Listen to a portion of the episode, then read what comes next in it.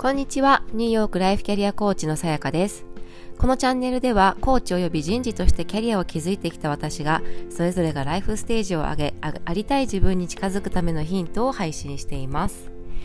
えっ、ー、と、今日はですね、大切な人のために健康でいようというお話をしたいと思います。えー、っと、その前にですね、今日、あの、月曜日なんですけれども、えー、アメリカはマーティン・ルーサー・キングの、あの、デーということで、祝日でですね、3連休でした。なので、あの、3連休結構、まあ、家族と、あの、じっくりまた、えー、時間を過ごすことができたんですけれども、今日ですね、あの、なんかこう、リールを見ていたら、すごいこう泣いているまあ十何歳ぐらいから23歳とかの女の子あでももう少し上かな本当娘と同じぐらいかなと思い思うので14歳とか5歳とかそれぐらいだと思うんですけれどもがものすごく泣いているあの動画が出てきてで、まあ、お医者様からそのうんとお母様のえーと、嫁があと、まあ、数日ですよっていうことを伝えられているっていう動画だったんですよね。であのちょっと話してるだけで泣けてしまうんですけどなんかあのやっぱりなんていうんですかね。あのもうその年でお母さんが亡くなるってすごい辛いと思うんですよね。すいません。なんかちょっと娘と重なってしまってあのエモーショナルになってしまうんですけどそうでその年で亡くなるって本当にあの辛いだろうなと思うんですよ。で例えばあの今の私だとしたらまあ自分で自分の感情をどういうふうに、うん、なんだろうどういうふうにこうあの思考をどんな思考を身につけていけば楽になるのかとか一生懸命そうやって回復するっていうことにフォーカスを当てると思うんですね。でまああとはあの子供がいたり、まあ、夫がいたりということで自分が生きていく、えーと、パートナーっていうのはいるわけですよだけどその年の女の子ってまだ先が見えないじゃないですか。で今までずっと頼りにしていたお母さんが亡くなってしまうっていうのは結構あのもう先が真っ暗になる感じだと思うんですよね。なんか誰に頼ったらいいんだろうとかまあお父さんはいらっしゃるんだろうと思うんですけれども。でなんかそれを見ていた時にあなんかその自分だけのことを考えるよりもあ私の命って自分だけのものじゃないなっていうことをすごい感じてしまってあのまあ子供たち、まあ夫ももちろんですけど、家族のために自分の命っていうのを大切にしないといけないなっていうふうに、あのすごく感じました。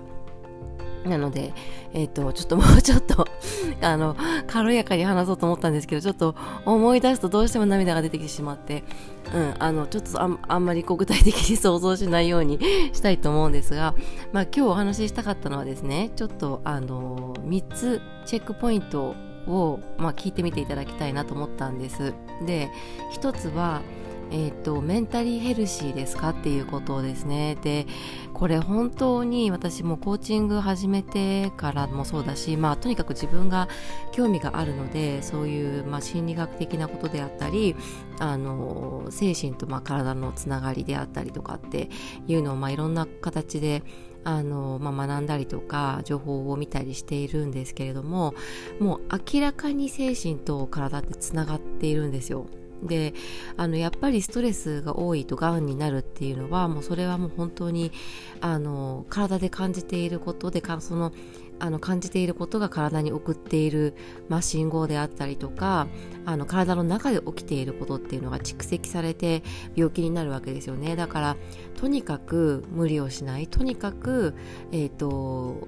嫌なことにさらされる時間を少なくするっていうことは大切だなって思います。まあ、人生やっぱりその何も嫌なことをしないって嫌なことが何もないっていうのってまあほぼ不可能だと思うんですけれどもでもその嫌な状態にずっとさらしている必要は全くないんですよね自分を。だからやっぱり一つよく考えていただきたいのはあの家庭でのまあ、関係性人間関係であったり要は毎日過ごす人たちとの人間関係であったり、まあ、友人関係もそうですよね。あとはまあ職場。やっぱりこう毎日毎日こうある一定の時間を過ごす場所っていうのはあのすごく選ぶ必要があるなというふうに感じます。だからもう明確に高ストレスだなというふうに感じていたらあのもう直ちに職場を変えた方がいいと思いますよね。なんかそんな状態のところににずっといる必要なんてあるはずがないわけですよ。だからこうやってそのやっぱり姿勢をあの意識するっていう段階になると日々私たちが気にしていることって本当にどうでもいいなってなるじゃないですか。でやっぱりあのそうなってからでは遅いわけですよね。だからあの自分がハッピーに生きるためにももちろんそうなんですけど自分の大切な人のために自分を守るっていうことを考えた時に辛い思いをさせないとか負担をかけないとかっていうことを考えた時にとにかく自分の精神状態をよくできるだけよく保つっていうことはすごい大事だなというふうに思います。で2つ目は、まあ、体の健康ですね。もうこれは本当食べるものであったりとか生活習慣であったりとか多分そのあここここ良くないよなとか思いながらずるずるとこう直せていないことってあるんじゃないかなとかまあじゃあここはどうしてもあのできあの変え変えたくないのであれば他のところでもう少し補うとか何かそうやって、まあ、完璧なんて難しいし、まあ、多分それも無理なんですよねだからあのそれは目指さなくてもいいと思うんですけれどもできるところは変えていくっていうことは本当にあの大事かなというふうに思います。でこれがそのねその食べ物とかその生活と生活習慣ってすぐに出てこないから何が原因かって実は分かんなかったりするじゃないですかだけどやっぱり知恵は積もれば山となるで、あの、日々のその生活を変えていくだけで、いろいろとなところに効果が出てくる。で、これもなかなか見えないから、なんか侮ってしまいがちなんですけれども、あの、侮れないなというふうに思います。で、三つ目が、やっぱり定期検診ですよね。もうこれは私も本当に反省で、あの、会社員の時はもちろん、こう、や、や、やる機会がね、あったので、毎年受けていたんですが、独立してからは、あの、全然受けていないので、これは良くないなと思って、あの、います。だから、検査ですね、受けに行きましょう、一緒に。あのーうん、早ければ治るものっていうのがいっぱいあるので、それにはやっぱ変えられないなっていうふうに思いますよね。まあどうしてね、あの多くの場合、毎年行っても同じだなとか健康だなとか、あのめんどくさいなとかいろんなことがあってこう行かないかもしれないんですけど、まあでも、あの何かあってからでは遅いっていうことを考えると、まあそれってやるべきだよねっていうふうに思うので、えーあ、行く、行ってないなっていう方いたら、ぜひ予約を取って、あの、行きましょう。はい。なので、えっ、ー、と、今日はそう、私自身が、やっぱりこう、私の命だから、私の体だから何でもいいっていうことじゃなくて、